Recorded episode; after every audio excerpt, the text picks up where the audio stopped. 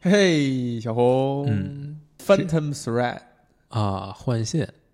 哎，Phantom Thread，嗯，嗯，就这个翻译被大家熟知的艺名叫呃魅影逢将啊。嗯太太太咱华而不实了。咱们很多，咱们好像聊过好几次了，什么时候开始翻译成这种我 摸不着头脑的名字了？你你你当初给出了一个很很对的答案，为什么叫魅影逢将？Phantom 不是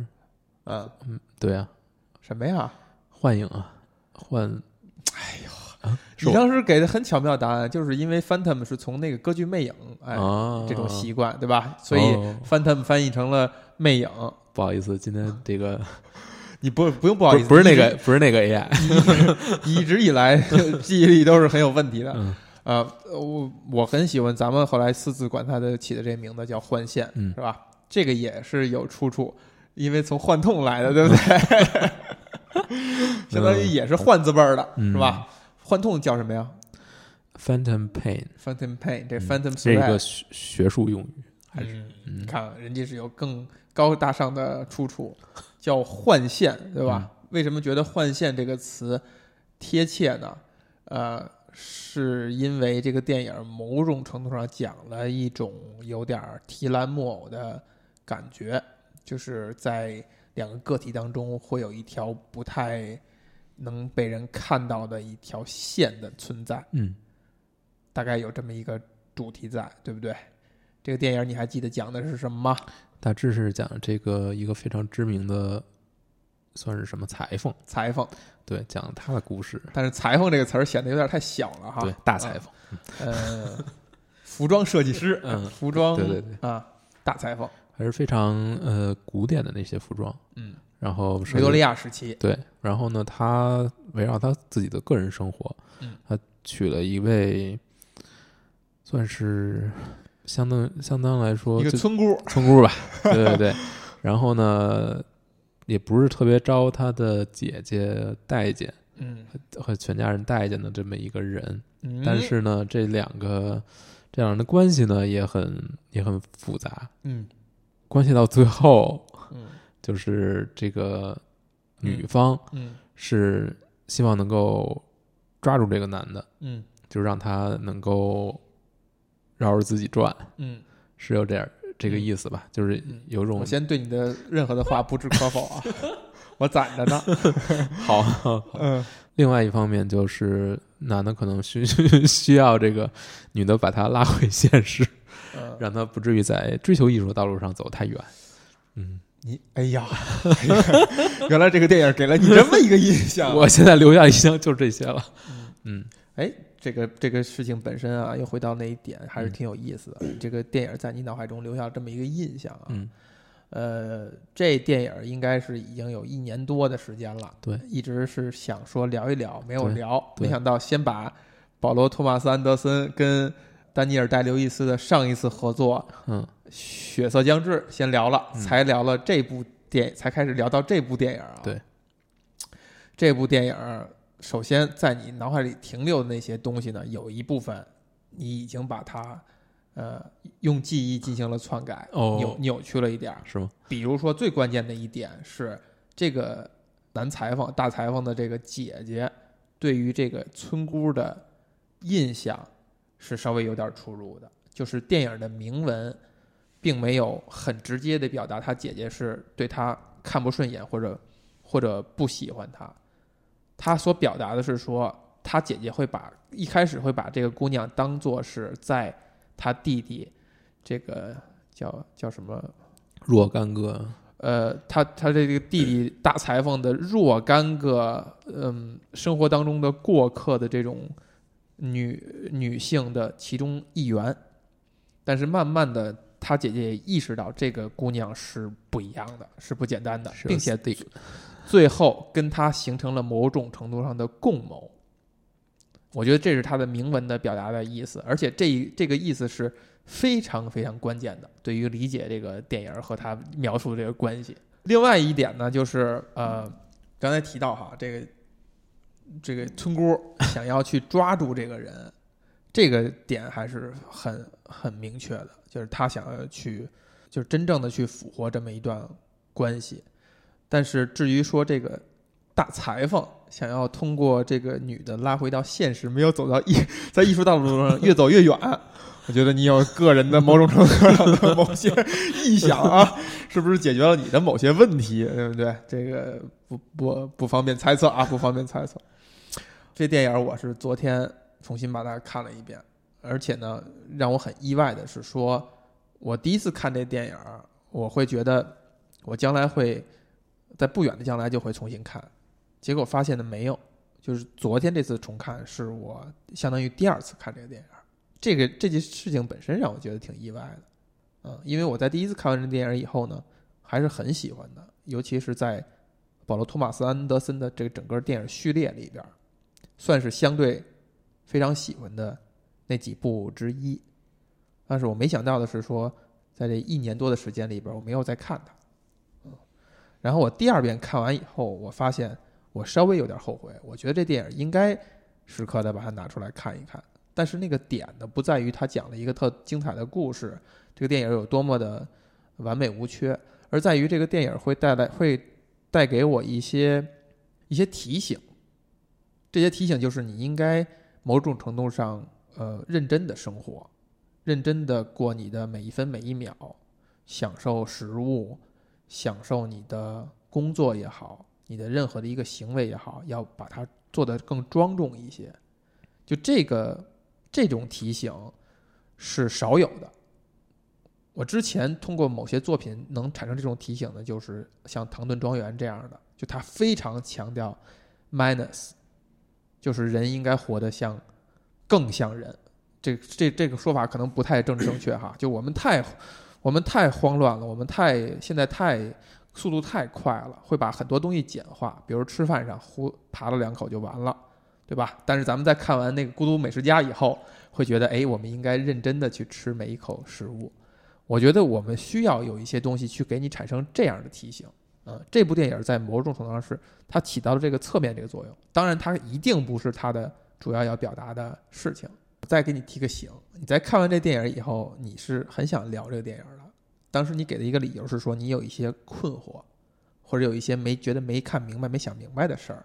你说想聊一聊。你现在还能想到是哪些吗？我觉得就是整体上没有看特别明白。没有看特别明白。嗯，我能去表达的，我刚才我觉得我都阐述了。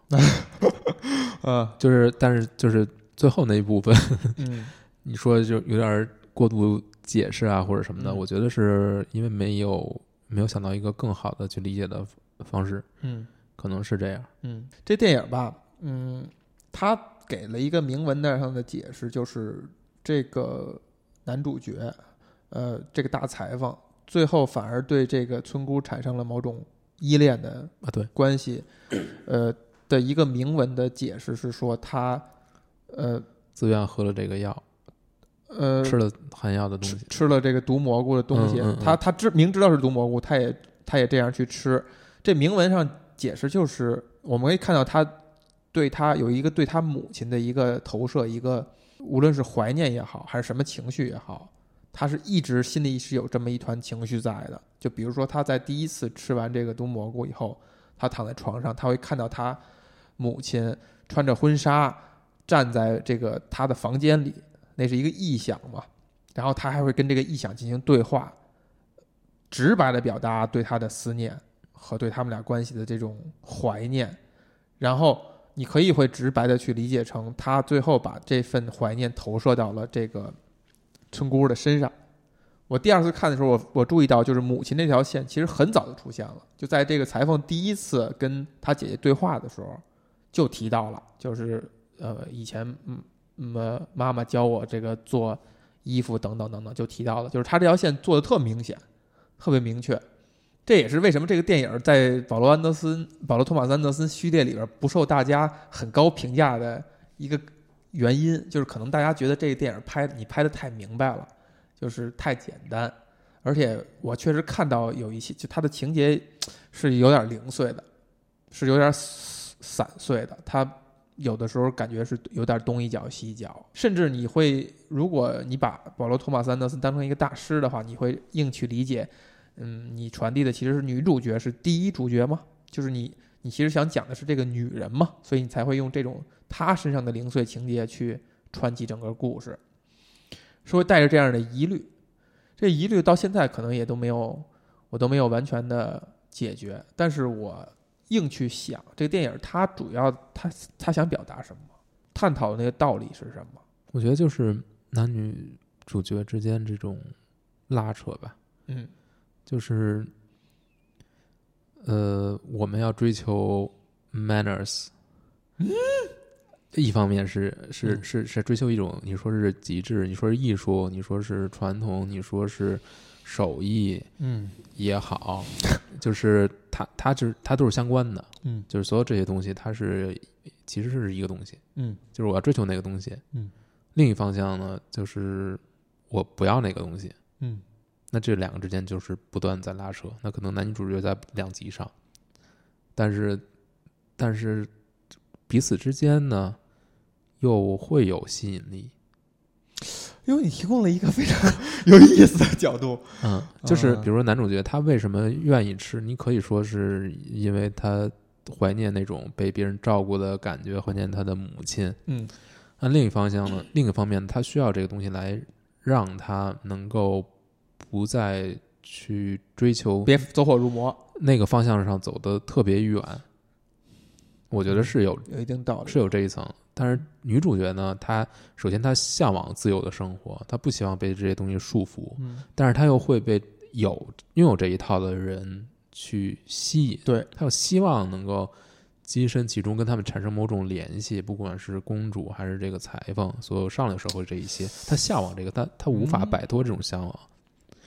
但是他又无法真正做到像人那样规规矩矩的生活，嗯追求那真正追求那些东西，他又无法做到。你说，嗯，所以他们最后两个，他们达到了一种平衡嘛？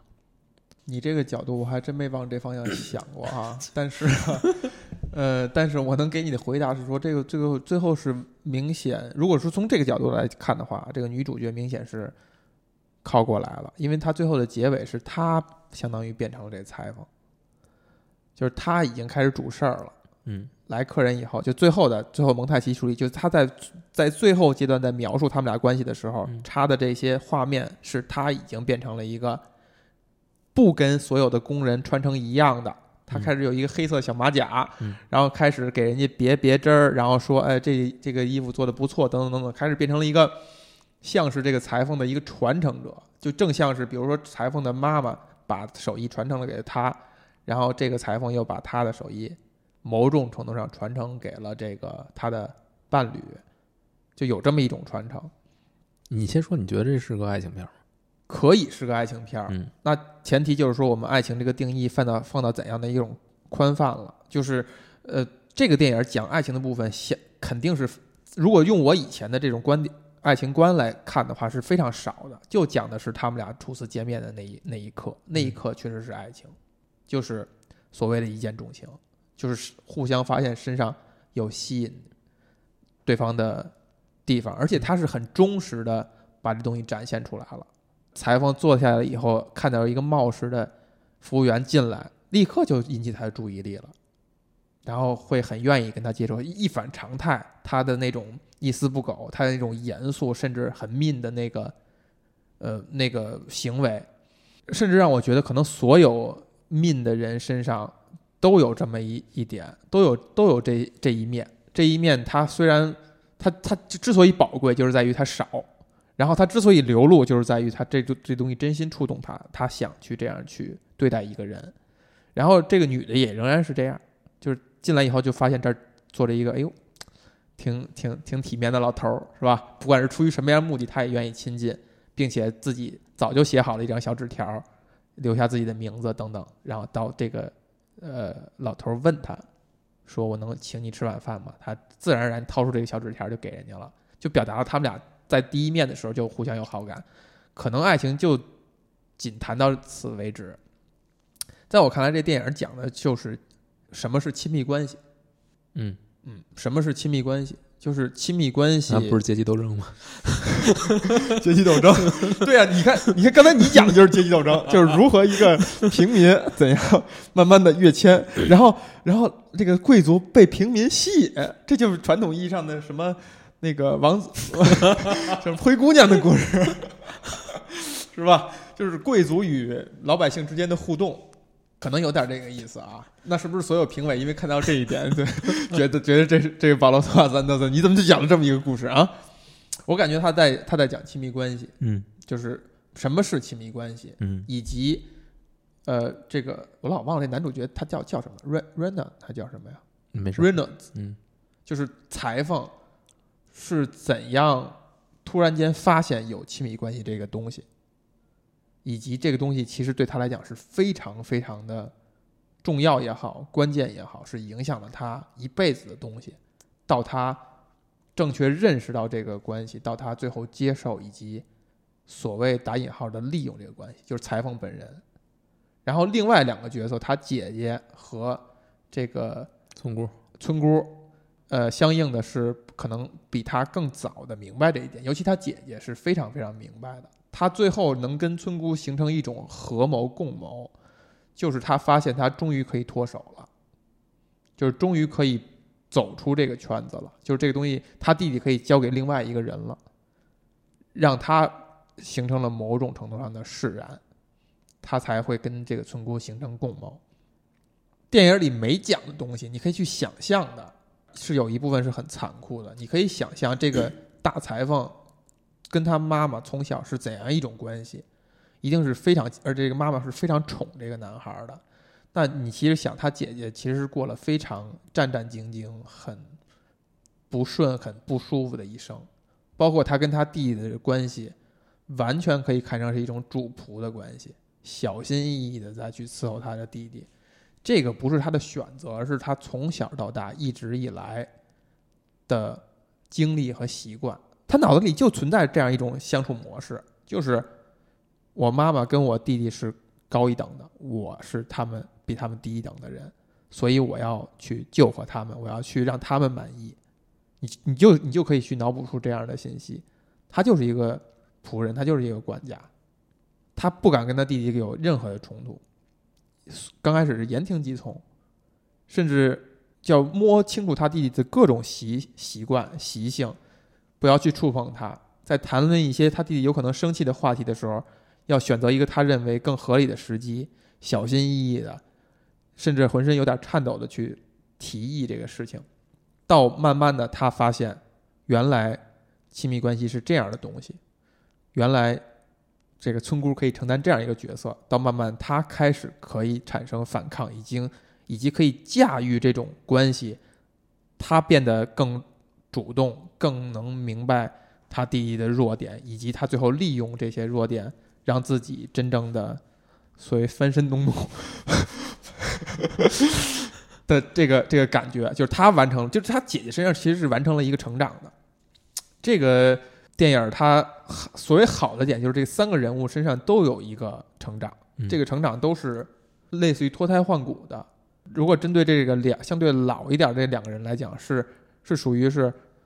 呃，甚至是老来得子那种喜悦，就是我到这么大岁数以后，我才能够把这个东西理清楚、想明白，才能够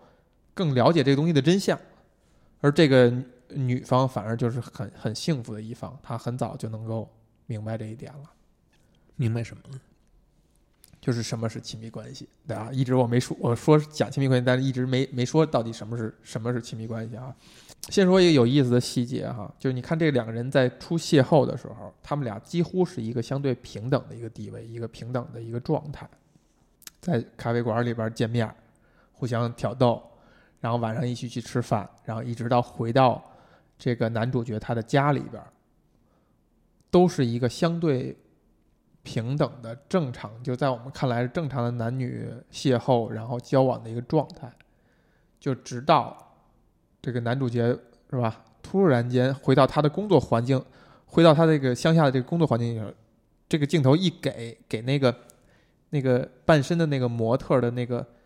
那个衣服架子一出现，就拎回到了裁缝做衣服这件事儿以后，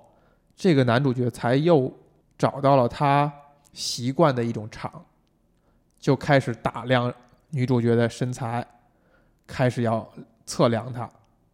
对吧？测量的这一点，当初看的时候，咱们就我就说过哈，立刻让我想到了，就以前一个电影叫《风声》。这电影里边啊，我现在有点忘了到底是周迅还是李冰冰了。有一个镜头是一个日本的军官想要去审讯他的时候，在桌子上呈现了一批测量工具，他要去测量这个这个女的，忘了是李冰冰还是还是那个行了，你就说过一遍了。啊，说过一遍了。当时这情节发展呢，是这个女这个女士非常的惊恐和害怕和被羞辱，就感觉被羞辱。就当一个人要测量你，而且是把你身体上面每个部位的详细尺寸，不像这个换线里边只是量外表，是包括很隐私的部位的详细尺寸都要记录下来。这对这个女士来讲是一种极度的侮辱，甚至是行刑的一部分。你想想，她是不对你造成身体上的伤害的，但是它会直接伤害你的心灵的。以前十多年前看到这情节以后，是稍微有点搞不明白的，有点不能理理解到那个点的。但是这个电影，这换线这电影里边也是利用到这一点了，就是当这个裁缝想要去测量这个村姑的时候，村姑是有点意外。但是你感觉这个时候，他这个裁缝已经慢慢的掌握到了主动了，他反他是变成主动的一方了，村姑已经在示弱了。然后就是他姐姐又出现了，裁缝很自然就说，就交给他姐姐一个本儿，就像他们俩平常日常工作一样，他姐姐就很明白，就坐在那儿就开始记录，裁缝就开始报数。这个时候有一个非常细小的情节，裁缝说：“你站好了。”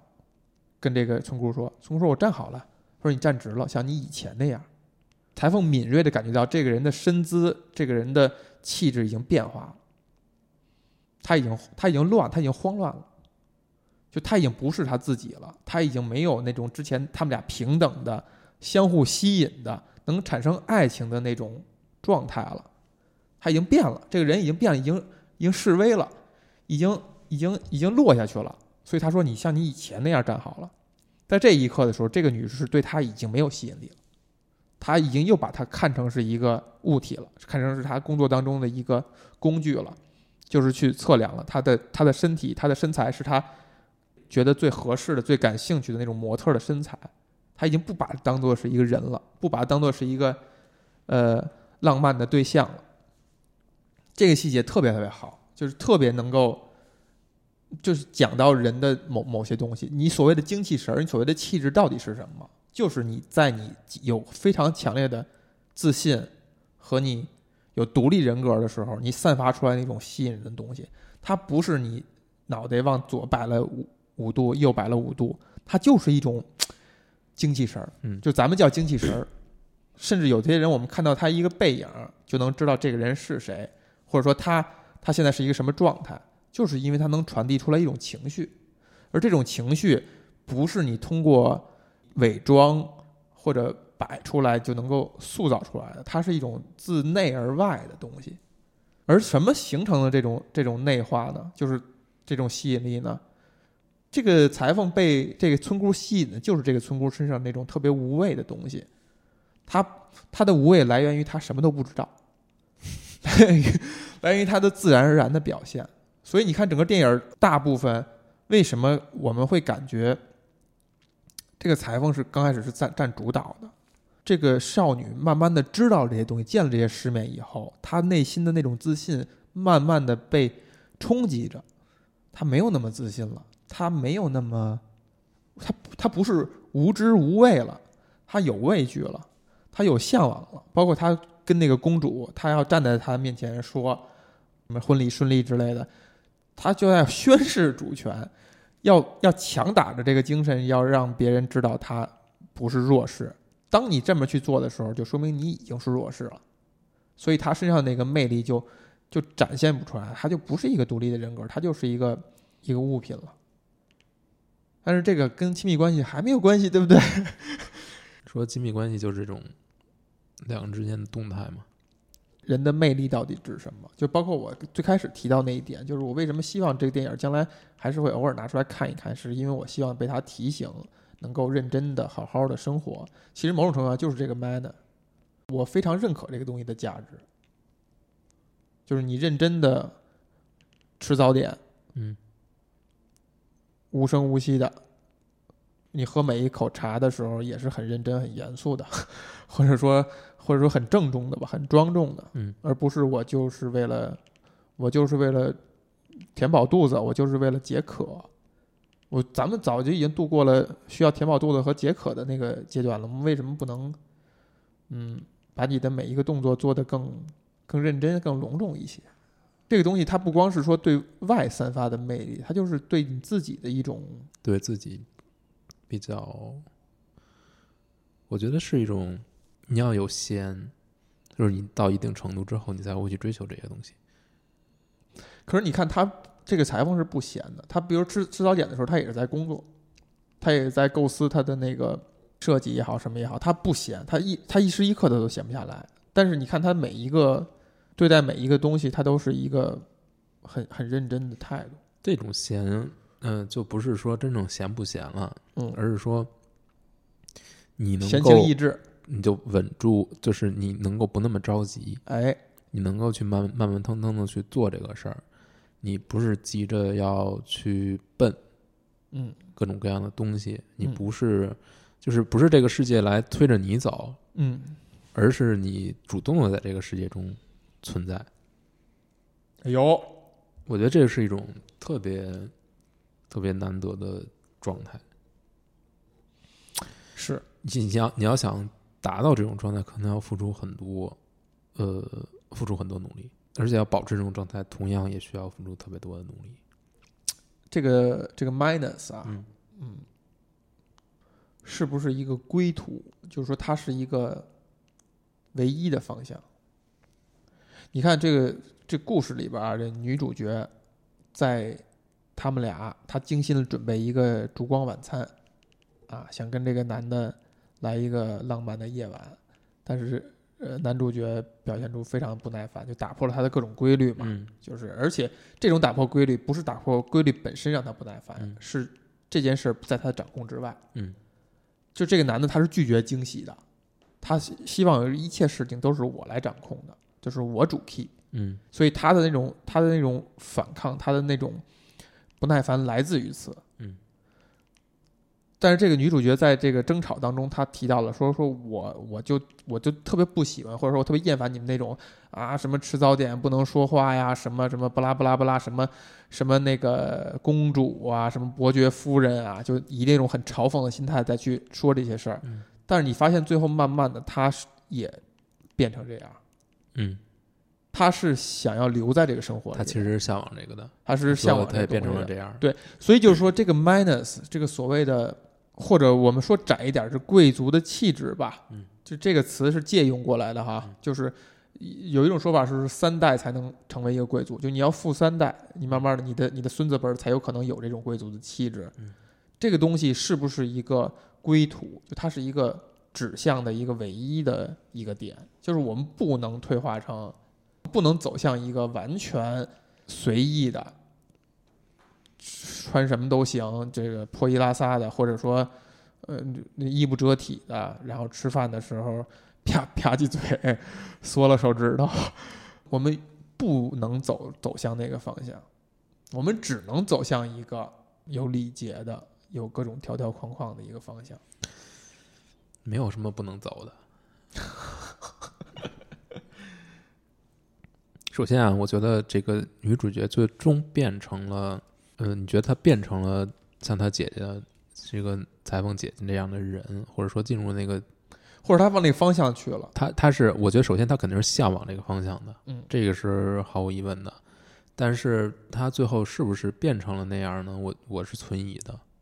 那就是她没法经历。比如说裁缝他们家已经经历了好几代了，嗯所以他们俩才自然而然的可以是这样的。嗯那她可能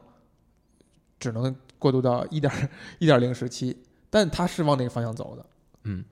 那如果这样的话，就是说，无论是电影的表达，还是真挚的真真实的现实生活当中，就是大家是往同一个方向走的，就那是一个唯一的方向。我觉得是一个我们希望的唯一的方向，但是现实往往不是这个样子。你看啊，就是中国发展这么多年，大家肯定会希望自己在越来越富裕的同时，也能够行为越来越有素质嘛，嗯，能够更像个贵族。我们最后对标的是什么？对标的是贵族，贵族是人家的，这个事儿啊，有点儿从结果倒推了。嗯就是其实我觉得不一定所有人都对标的那个，而是我们现在只能看见那些东西。嗯，对，你比如说啊，咱们一直想聊没聊的那个那个叶问，嗯在尤其是第一集给我印象很深刻，就是当叶问穿着长衫在那儿坐在那儿翘着腿慢慢悠悠的喝茶的时候，嗯。他的那个那个表现也是让我觉得很好、很向往的。嗯。那是我们看到了一个我们中式文化下的，或者说汉族文化，哦不，别汉族，引起民族矛盾，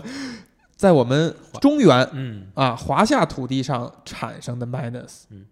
当你看到这些以后，你也是向往的，嗯，你也是觉得那是美好的，那是更有气质、更有范儿的，更穿穿个背心儿，拿个大风扇在树底下，那就差点意思夏天就差点意思是吧？就稍微差点意思，就是叶问那种慢慢悠悠的喝茶，然后慢慢悠悠起身，我觉得最终最终啊吸引你的。我觉得不是最终吸引人的不是 manners，我觉得那些东西是另一种东西的外化。你最终追求的是对自己命运的掌控，是在这个混乱世界当中的这种从容、从容不迫，从容体面，对，把一切都优雅都能够就不慌不慌不乱，就是一切能够尽在掌握，处变不惊。啊，对，这个是我们真正真正去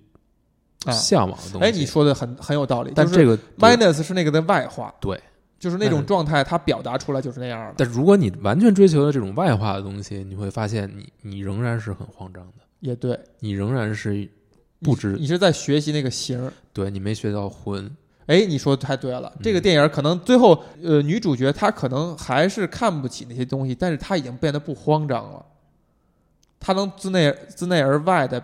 能够展现出来一种大气和沉稳，这个是他的内心的改变，而不是说他在外形上被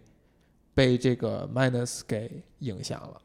嗯，所以我觉得就是 manners 可能不是，就是它可能是一种从内展现如如果形式它是从内而外出来的东西，它就是一个好的东西。如果它只是你的一层外衣，嗯，你在那之下，你还是一个非常慌张的人，你还是非常恐惧，你还是对自己的命运没有任何把控的话，你只是在试图成为一个你还不是的人，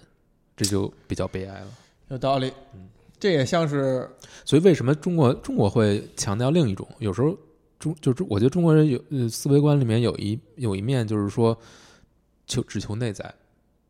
不求外在。就是我外在可以很可以很邋遢，可以很怎么样，但是济公，对，呃，但但是但是我内心是非常平静的，我内心很安稳，我可能不不求这些外在的圆活，不求这些外在的这种漂亮得体，呃，甚至会反过来说讥讽那些只有表面但是内心什么都没有的人。这个也是一种思考思考方式，但是最终我们想追求的是什么？是，就是你如何能够从发自内心的去感到幸福。你你有一个很好的外在，让别人能够更看得起你，这是一方面。但是这个始终是你在满足外界对你的期望。你觉得佛，你或者你觉得僧人他是体面的吗？呃哪种僧人？就是就我说僧人两个字，或者我说嗯佛，或者我说我说和尚两个字的时候，脑海中那个形象，我觉得还是体面的。对，但嗯他就是真的内心已经追求到内心的平静了。呃，真和尚。对，嗯，你脑海里出现的肯定也是，也不是那个走 大街上，哎，施主，我给你算个命，也不是，也不是这和尚是吧？也是那种真和尚。嗯，他也是体面的，他他其实也可是也是穿的整洁的，嗯。就是我们脑海里那个形象。就是他不是浮夸的，但是他是一个没没有，我的意思是说，嗯。他不是济公那个形象，对，嗯。他不是那个内心极度平静，但是外表真的是我浑身脏脏兮兮，拿着破破扇子，不是那种其实都是艺术，那是艺术。他那种是是追求这种反差的，嗯，才能凸显，就是对我外面越脏，我里边所以越干净。所以我们想的那种内心的平静，它导致结果就是必必定你外在也是一个体面的，也是一个从容的，也是一个有 manner 的一个一个状态。我觉得会相关的，嗯会会很相关的。嗯，呃，如果你这个，这肯定肯定会是这样，肯定会是这样。嗯，但就是如果一个人他内心不稳，那他可能外表也会随之的有一些迹象。对，嗯，嗯，就是相由心生了。你就因为你你就无法关注到你更多的地方了，就是你精力不不不在这儿了，嗯，就是你没有余力去，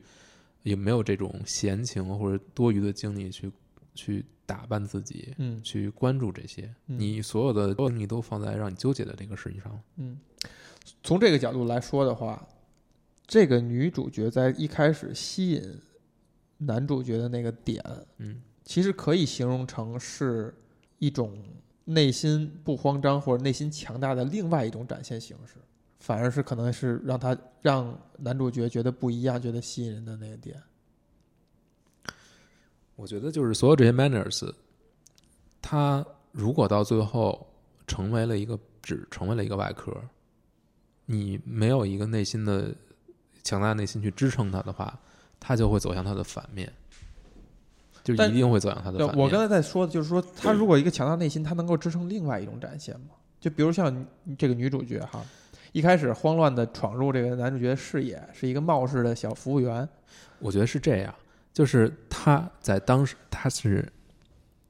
嗯任何人在年轻的时候，嗯，他都会有的东西，对一种锐气，对，但你老了你就没了，哎，你就不能靠那个来你不能去靠那个了。彰彰显魅力了，你需要靠你对这个世界的认知，你哎对自己的了解那份解，沉稳、这个从容，对，但不是所有人都能做到这一点。嗯如果你又失去了年少时的这种锐气、这种朝气，你又没有，嗯你又没有那种内心的强大，嗯你就不会呈现出一个很美的外在。但换句话说，对于男主角来说，他已经没有锐气了，女主角对应的是他失去的那一部分。也甚至是可以这样理解，就是说你你把男主角他不停的换女伴儿，而且从女伴儿身上就时间长了就呃就没有兴趣了，就在这一点，他被吸引的是那个 fresh 那个年轻的那种很鲜嫩的感觉。当这个人他台词里说了嘛，他之前的那个是慢慢的变胖了，怎么怎么样，然后就是失去了那种年轻东西的吸引力的时候，他就是已经被抽去了。所有的养分，他就是渣子了，就要被扫地出门了。这两个意思就说明他讲的不是很对接的，不是很很好。这也是这电影为什么？怎怎么怎么怎么？你看哈，这个女主角身上吸引这男主角的点，让他觉得不一样的点，其中有有一部分是他敢于顶嘴，敢于跟你冲突，敢于争宠。就在他跟他姐姐的这个范围之内，敢于去争争宠，这个东西让男主角觉得是新鲜的，或者说是不太常见的。嗯，就他一开始他们俩之所以这么老的老头了，是吧？还能够被荡漾起来，俩人还能在大街上就做出一些亲密的动作，这个在他这个裁缝这个生存的环境里边，一定是认为是失礼的事情，但是他还能被撩拨起来。这个女主一定是有她的特殊的点的啊，有一个情节就是他们俩应该是他们俩先形成了一个共谋，就在一个公开场合，哦，裁缝做了一件很漂亮的绿色的衣服，给了一个好像是他的出资人，是一个看上去又又肥又胖的一个肥婆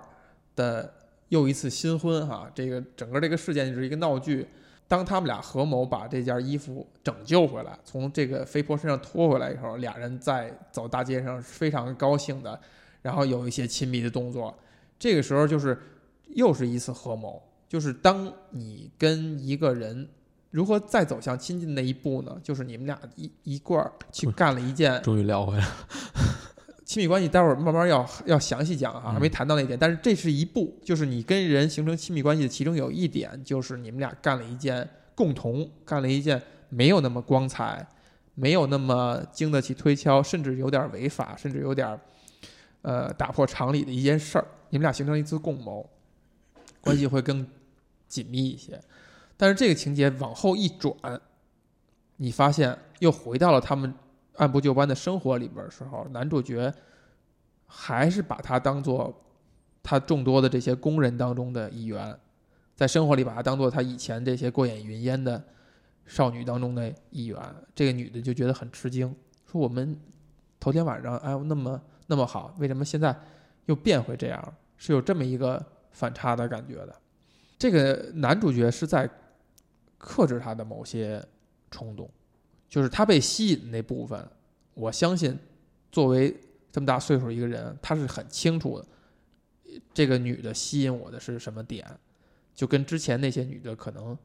也很像，就是也有一些点那种你刚才说到的新鲜的、年轻的东西，嗯，been there done that，哎，been there done that，也是还是吸引他的，所以他会很享受这种吸引的同时，也会保持很理智的看待这种吸引，是不是一个非常理想的状态呢？你明确的知道你从对方身上在获取什么，就取这么点儿，恰到好处，是不是一个令人向往的一个行为？我觉得这个应该没有答案。就问你自己呀、如果是对我来说呀，嗯，我觉得这个肯定是不可能持久的一个东西吧。这可能涉及到世界观了，就是就是就是涉及到了。对，肯定会就是涉及到。你刚才你你说这第一句话，在我看来就是它是一个 已经存在，但是不需要去解释的事情。就比如说不可能持久，那可能我刚才谈到这一点，就是说你就是追求短视的、短短时的这种对这种感受。嗯我天然就认为它是不持久的，我也嗯不希望它持久，我就希望我不停的去获得，就像吃糖一样，我吃一块儿够了，隔一个礼拜我可能才会再再想吃第二块儿，这对我来讲是一个合理的。我不希望的是我嘴里一直是甜味儿。我觉得如果一个人想要感觉到幸福的话，嗯，你让他始终泡在糖里，他也不会感觉到幸福的。没错。所以就是这个这个东西没没太难说了。如果你想真的想控制自己的幸福感，嗯你是要时不时，比如说你你喜欢吃糖，或者说你喜欢吃甜的，嗯。那你可能时不时的你就吃点儿咸的，吃点儿苦的，嗯，可能你你再去吃糖的时候，你才能感觉到幸福。幸福。如果你一直在去吃一个东西的话，你可能就最后就糖尿病了，什么或者说就是这是一种，我觉得可，我觉得幸福感可能是可以控制的，就是你要控制好这个，避免尽量避免这种边际效应递减的情况，嗯你要尽量去尝试不同种类的幸福，然后你可能会你的幸福感会持续的长一点，但也也只是一种幻觉，我觉得。就是你不可能，人不可能一直幸福，只只可能尽量去追求幸福，而且这种幸福感，所有的幸福都是非常容易就会失去的，没有长久的。但是有不同种类的幸福，你你可以去都去尝试，但是不是？但是尝试是有是有代价的。你要想尝试极度的幸福，你就要面对极度的痛苦，这个两个就是绑在一起的。说回来哈，你看他就像我刚才形容这件事情吧，就是他是不是一个理想状态？不是，就是我清楚的知道我能从这个人身上获得的是什么，并且我知道它是有限的，那我就控制这个你进出的这个你量。这个为什么他没法控制呢？因为所有亲密关系都是你要涉及到另一个人，对，你是无法控制但你看，另一个人的。你看这个裁缝啊，在遇见这个女孩之前，他之前就控制的很好，那叫控制的很好吗？还可以啊，或者说不，这个哎呀，这个啊话题、就是，嗯，那就很简单，就是说我对一个人厌倦了，那我就脱离他，对不对？就是这样。对但我但我想说的就是说，嗯，那可能在这个前提之下，你就没有体会到后面有可能存在的幸福。更甘甜的东西。对呀、你不知道，你永远不知道这个人是不是更适合。刚才这个问题啊，有两个地儿可以消解它。第一，确实不是他控制的很好，有他姐姐在帮忙。在这个前提之下，他姐姐就是他的一个，就相当于他的一个延伸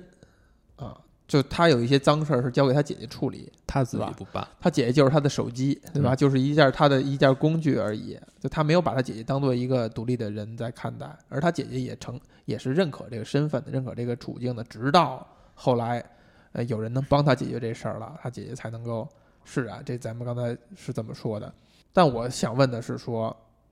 是不是可以追求到那个状态？那你就要牺牲另一个人。嗯，对，是那就是有没有人让你牺牲了这个问题我。要把这段儿给删了。但我觉得，如果是单纯你的，不不，你你看啊，这个问题我虽然要把这删了，但咱们要聊清楚，这个是不是完全一个从人自私的角度去出发的一个追求，是对吧？就是我对一个对象就是招之即来，呼之即去，是不是一个最完美的状态？答案不是唯一的，但是这个就牵扯到每个人的价值观和人生观了。这个也恰恰是这个电影在讲的事情。为什么呢？你看这个女方也一样，她跟她姐姐说：“你把工人带走，我这个星期四晚上要给她一个惊喜。什么惊喜呢？用我的方式给她做饭，共进晚餐。”他就是想用他自己他，想掌控这个。这个女女士也，这个这个姑娘也是一个想要掌控，也是一个掌控欲很强的人。他觉得这个惊喜是用他的方式做一顿饭，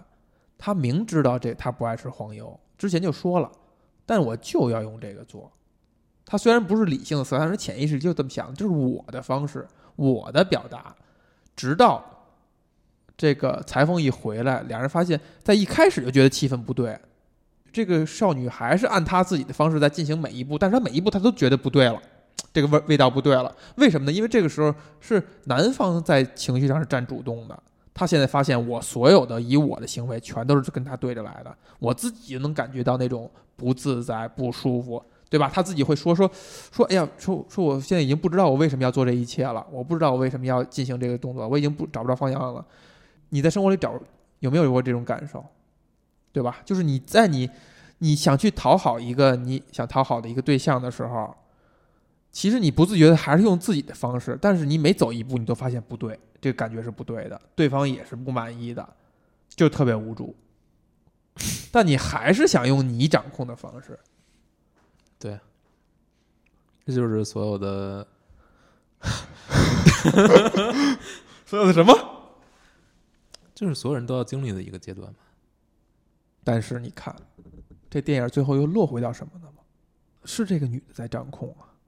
就她做到完成了，嗯，她完成的方式是用对方期待的状态，嗯，她来掌控。所以这不是一种完全意义上的呃实现了她自己的梦想，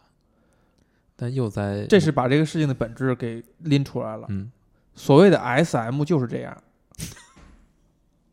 哎，你看，你看见啊，这这事儿有意思啊，这是一门学问哈。嗯就是为什么说现在说就是在他们管这叫字母圈啊，我不是这个圈儿的，你很了解了，但但是我但是我那个当从学术角度去了解了一下，在这个圈里边，M 就是被被虐的是花钱的那人，他需要去寻求这种东西；S 是少数的，或者 S 是服务的那一方，甚至有专业的 S 提供专业的服务，他去掌控你，他去虐你，但是他选择的方式一定是 M 觉得我被虐的方式，就是他用他的方式去转占主动，才能够达到这两个人，或者说 M 这方非常非常满意吧。这个故事最后落的就落到这一点，谁能够维持、接受、维持这种关系呢？必须是裁缝他接受这种关系，他们俩才能形成这样。但他接受的是什么呢？接受的是把我自己交给你，你来掌控我，你来照顾我，你像我小时候习惯的，我妈妈在照顾我那样照顾我，我把我变成一个完全无力的、生病的那种完全无依无靠的那种状态。我愿意去为此吃毒蘑菇，我要进入那么一个状态，让你掌控我，但是是我选择的方式，是我认可的方式。这就是把这个东西按极致来描写，就是这样。一个是 S M 那种状态，还有一个就是这个电影里讲的那种状态。这这是也是一个不常见的状态，但是他把这个东西讲到极致了。如果不极致了，柔和一点的话，就是亲密关系。所有的亲密关系都是这样。我觉得要那那如果这么说的话，你想维持一种比较健康的亲密关系，就是我要把我自己的某种部分交给你，但是这个交给你的这个点是我所认可的，这样俩人才能和谐的建立亲密关系。所以它有它有一个前提啊，有好几个前提。嗯，首先就是我得知道我最要的是最想要的是什么，你也得知道你最想要的是什么，对，是这样，这就是为什么而且我还要知道容易建立嘛。我还得知道你习惯哪种方式，嗯，我还还有习惯那种对，方式，还有你能不能完成这种方式？对，我能不能完成你喜欢的那种方式？就只有这些条件都满足之后呃，也满足一条线其实啊，一条也可以的线也可以，啊，一条线也可以一条线也可以。啊。那你对吧？那我那那你更更倾向于做哪条线呢？你是愿意用希望别人用你的方式实现你的目标，还是我没有想过这个问题，你还是希望就是你 S I 还是 M 会？我没有想过这个问题。我觉得，我觉得我我对他没有需求，我对这种这种亲密关系是没有需求的。可是这个电影会让人迷惑，这个男主角他可能也是没有需求的。他妈妈死了以后，他就觉得他就可能是没有这个需求了。他可能日常想到他妈妈，就是他觉得他就是一种怀念，就是怀念某一个个体而已。但其实最后可能他发现，他怀念的是一种关系，他怀念的是这种亲密关系。我觉得这个可能大多数人都会需要，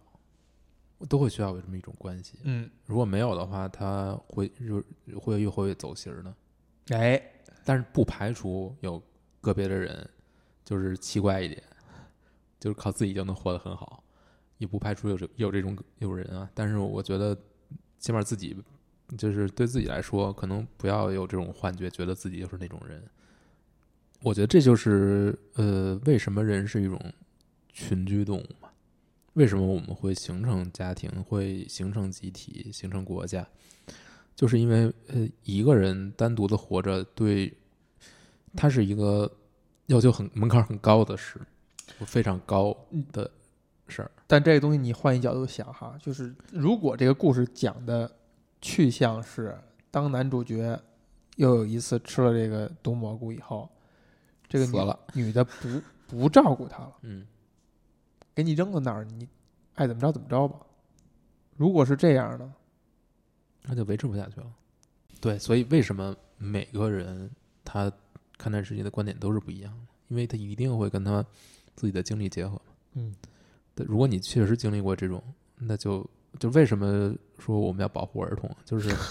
就是这样，哎就是你经历过阴影，就是他会他会影响你，他会很深的影响你的，所你经历所有时间都会给在你的你看待世界的这个观点上，这个这个角度上造成一些影响。嗯，这个是没有办法的，就是我眼中的世界和你眼中的世界就是不一样的，所以你为什么理解这么难呢？就是我们的经历都是不一样的，我们能够达成共识，已经就是就是一种很难能可贵的事情了。但我觉得，至于亲密关系这种，就是到最后，它没有好坏，就是没有说有亲密关系一定好，没有亲密关系就一定坏。这种它就是一个什么东西？它就是一个看结果的，就只能看结果。你嗯，它是没有办法去预测、控制，我觉得是不可能的。那这么说是不是觉得挺没劲的啊？所有东西都，像什么都没有说，是不是？所有东西都很没劲所以。我要问一个问一个让这个事情变得有有劲的问题啊，嗯就是这个为什么不是一个霸道总裁爱上我的故事呢？就这为什么不是一个霸道总裁爱上我的故事？霸道总裁爱上我的故事一一定是对女的一方没有任何需求的，就是没有任何要求的，就是你是谁都可以，你做什么都可以。那我咱我没看过那些故事啊，但是我觉得这这样的话，那也买书嘛，不是就是那也太就是啊那也太没意义了。就是这样啊，或者说那些故事，比如写写的都会是写出来一些意义，只不过我们给人带上了一个滤镜。就这个故事本身也只是一个霸道总裁爱上我的故事，只不过因为我们看我们看了，我们觉得它不是，我们觉得它讲讲出了一些道理，而那些故事可能也讲出了某些道理，只是大家现在把它玩成梗，玩成一个调侃首。先啊你先说，呃，是你你用这个词儿说霸道总裁爱上我，嗯，他就已经我讨论的就不是那些东西了，就是他这种模式了。你说这个，你说你说《幻线》这个电影有没有这个元素？我觉得是有啊，这个没有什么可以就是可以说的，因为故因为天下的故事就这么多，嗯，对吧？就是呃，如果是爱情的话，那双方的双方的条件、双方的立场、双方的地位如果是对等的话，就没有故事了。那肯定是一方高一方低。呃，如果是男高女低，就是就会变成这样一种故事模型。那故事模型，大家都在用嘛，你逃不开的。关键是你通过这个东西，你在到底要讲的是什么？如果你讲的是一种什么东西都是唾手可得的，什么东西都不用努力的，什么你只是表达这种这种愿望的话，你就是一个很简单的故事。但是如果你在这个模呃在这个外壳之下，你还讲了更多更深的东西，那可能你就不是了。或者这个问题再换一个角度，就是如果这个这个故事讲的时候，女方不是一个平民，就不是霸道总裁爱上我这种设定的话，或者男方不是一个大裁缝，是一小裁缝，嗯的话，这故事还能这么讲吗？也是可以的吧？就不不可以，就显然不行了嘛，为什么呢？你没有冲突了。这我觉得这就是为什么你刚开始形容这故事的时候，你会把这个阶级这个东西 给描述出来，而我被你描你描述以后，反而让我觉得很吃惊。就可能我没有去去想这个事儿，就这故事讲的时候是没有利用到他们俩的阶级差异的，我觉得还是挺明显的，是不是说阶级，还是说地位啊，而是说就是就是他平时生活的环境啊。那如果是异域风情呢？你比如说有一方是英国人，有一方是呃东方人，也合理。就他们俩在阶级上没有差距，那也是这故事也能讲讲清楚的时候，就没有差距了吗？啊？就没有差距了吗？有差距，也就是说，其实其实不是说阶级的差距是这个故事的的核心，而是差距是核心。嗯，用人和人的差距讲就就可以了，对吗？就是嗯哪怕他们是同一个阶级，比如说这个故事讲的是这个裁缝跟那公主，嗯别跟那公主了，跟女裁缝 跟女裁缝也不行，啊，跟一个跟一个他，比如说他的这个饭馆老板的孩子，总之就是就是差距，这个差距咱们刚才讲了呀，是他们俩对于对于生活习惯上的差距，就年轻年老的差距，还有就是他们俩都是一个希望掌控别人的差距。这不是一个掌控一个受控，不是这样的东西。嗯而而你可以看到这个电影，如果真的是一个掌控一个受控的话，它长久不了。嗯，比如他之前那些姑娘，可能就是受控。啊，可能就是我只要能过着好的生活就行。但是我发现我时刻在讨讨好你，讨好你，发现我的这个魅力已经没有了，我不展现了，然后慢慢的消失，然后被嫌弃，被剔除。所以最后落我们落到了什么？落到了两性关系必须平等吗？其实不是，不是啊，一定不是，就是在这不是平等就我就在问这件事儿，就是说他为什么不是一个霸道总裁爱上我的故事？是因为霸道总裁这个设定在这故事里可能是没用的，就是他们俩的身份的差异可能是没用的。啊，这个这个，我觉得它肯定不是这个故事的核心，它只是外边一层嘛。对，它是没用的，那那那真的是没用，那没用的为什么要这样做呢？对吗？他为什么要这样去设定呢？他他还是说咱们想错，他是有用的。比如说这个女方，其实你可以理解成她没不是爱这个男的，她就是想过这样的生活。然后这他现在我现在遇到这个条件是他给我提供这样的生活，我就想抓住这种生活。当然是这样，当然是这样，那就不叫那就不是没用的，就不一定用的。就不一定非常非得是这个人啊。你可能你可能所有爱情到最后都不是说一定要是这个人的，对，就是绝望不绝望？你只 你只是爱上了一种设定，不对不对不对，你要说只是爱上一种设定的话，本质上也是在很详细的设定，只只可能是这个人，很详细的设定。还是如果这样解释的话，这这个这个事情反而是没意思了，就是还是爱上了一种感觉。这样的话不一定是这个人，你享受的、你体验的是这种感觉，这个我觉得是没错的，这就肯定是一个。肯定是这个事情的真相，包括这个电影也讲的这个部分真相嘛，就是这个男的不停的在外边能遇到新的姑娘，就是因为他爱上的是这种感觉，对吧？就是我所谓的，就是你想要大街上看见一个一见钟情的人是很容易的，你多坐几次地铁，你能 你就能遇到，但这种感觉是很容易的啊，是很很容易的。那这就是这个事情的本质。对，就是我们可以很轻我们在现在这个社会是吧，很轻松就能获得这样的感觉了，所以他也就是那样，不，不不不，不是这样的。一见钟情是是低指是指你看到人家，不是人家也看到你，这个是很难的，是很难。也还可以。所以亲密关系到底是什么呢？就是刚才说的，就是 SM，就是弱化版的 SM，就是一种亲密关系。嗯，可能是这样。那可能亲密关系也就是这么个东西。嗯，那你觉得它有追求的价值？没有追求价值。这当然这是个人观点啊，我还是嗯希望大家还能多追求太虚伪了。这样这样人类才能进步，是吧？人类才能发展。我觉得，对于如果你真的是希望像查泽雷那样嗯，把什么东西掰开了揉碎了想清楚，嗯就不存在什么亲密关系了，嗯，只有只有利益了。这是另外一个角度啊，就是说，比如说，在这个故事里边，裁缝之所以成为一个大名裁缝，跟他的生活的关系是不是非常大？就是他一直以来缺失母爱这部分亲密关系，他姐姐只能替代一部分，这个事情对他的呃手艺，对他的呃艺术艺术是不是有决定性作用？我觉得一定是有的。呃，如果在这个前提之下的话，其实亲密关系只是用来弥补那些没有才华人的人生的作用的。那你觉得，对于这个大裁缝来说，他未来他的技术会上升还是下降？这我觉得他铭文上已经讲了，这个人就是是走下坡路，然后慢慢这个生意就交给了这个他老他老婆了，他老婆就上升了吗？他老婆就，哎，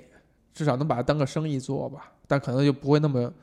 出名的，不会那么成为一个就这个地区大家都以这个裁缝认识这个裁缝为荣。你想想，以他认识他为荣，以他能出席婚礼为荣，不会到这么高的一个地位，所以说，所有的艺术都是要做很大的牺牲的。要做非常大的牺牲，而且是很孤独的。嗯，刚才咱们聊登月第一人的时候，有一个小细节没提哈，这个 查德雷的女朋友还是也好，还是老婆也好，是出镜了，而且这回的镜头是很多，就是他那个宇航员朋友的老婆。我看第二遍的时候才意识到那是他老婆。嗯，我们回到这部 对，回到这部电影来谈一谈这几位演员的表演啊。这部电影我回想一下，可能放在去年那个范畴之内，应该是，嗯，就是表演出色的，就是最出色的几部电影，不是一部，甚至是那唯一的一部吧。就是这三个主演都是极其的出色。这去年还有啥电影？去年得奖的是《水形物语》嘛，哦，哎就是放在去年，如果是知罪的话，放在今年仍然 也是知罪。就是这三个演员，你有没有觉得你是很愿意盯着他们看的？嗯，很难得。长丑是吗？我不知道为什么，不是说美丑的问题，就是这个我也想不明白是为什么。就是一个好的演员，一个有魅力的演员啊，他的可能一个先决条件是说你愿意盯着他看，哪怕他什么动作都不做，什么表情都不做，你也愿意看他这张脸。嗯，那这就是谜了，没很难去解释嘛。对，你能解释就是人家脸对称性高，但也不是所有对称性高的脸不都不是对对称性不高的人才会，你会愿意再盯着他看吗？就大家为什么为什么为什么有人喜欢范冰冰呢？是因为范冰冰脸不对称，不对称性不高。你看那个丹尼尔戴刘易斯，他鼻子是歪的，他不是被那个小李把鼻子打歪了吗？然后他觉得很有特色，就没有再没有没有修他，没有把它修正回来。说完了，我感觉你还意犹未尽吧。我觉得这个说题外话，嗯。你看，你看，我能观察到身边的，比如说我姐生孩子这个事儿，嗯。她对于这个结果是完全没有办法掌控的，嗯。但是最终的结果是让她能够特别开心的，嗯。这个就是赌，